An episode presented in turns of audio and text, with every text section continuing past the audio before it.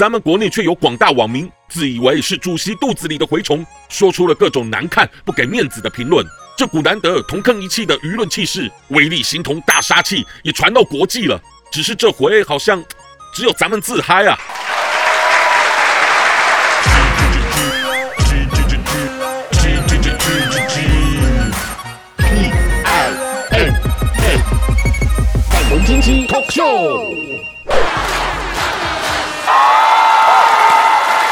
各位朋友，大家好，我是粉红鸡。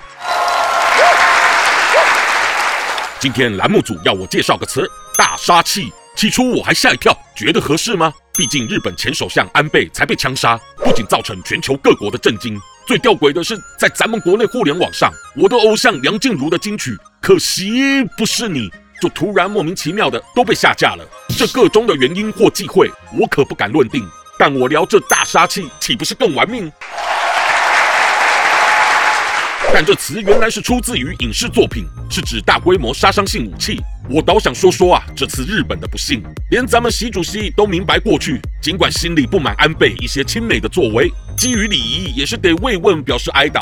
但咱们国内却有广大网民自以为是主席肚子里的蛔虫，说出了各种难看、不给面子的评论。这股难得同坑一气的舆论气势，威力形同大杀器，也传到国际了。只是这回好像只有咱们自嗨啊！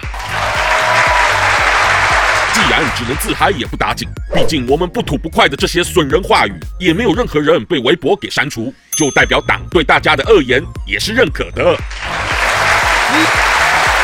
回到关注咱们自家人好了。七月四日，有各地的学生父母予以签名，联署公开信控诉自己小孩因在校被迫施打国产疫苗后而患糖尿病。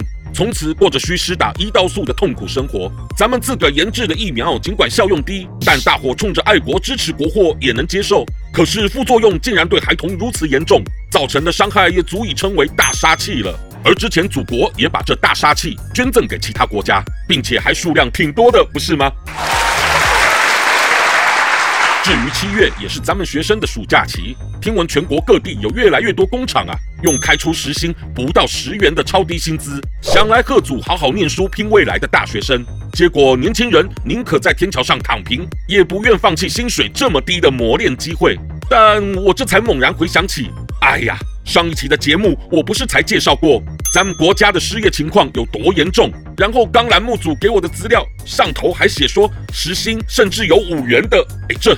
这还是别说出来吧，挺难看呐、我是粉红鸡，谢谢大家。喜欢我粉红心机的话，快按下订阅并开启小铃铛，每次更新就让你看懂小粉红。想爆料，欢迎私信粉红鸡哦。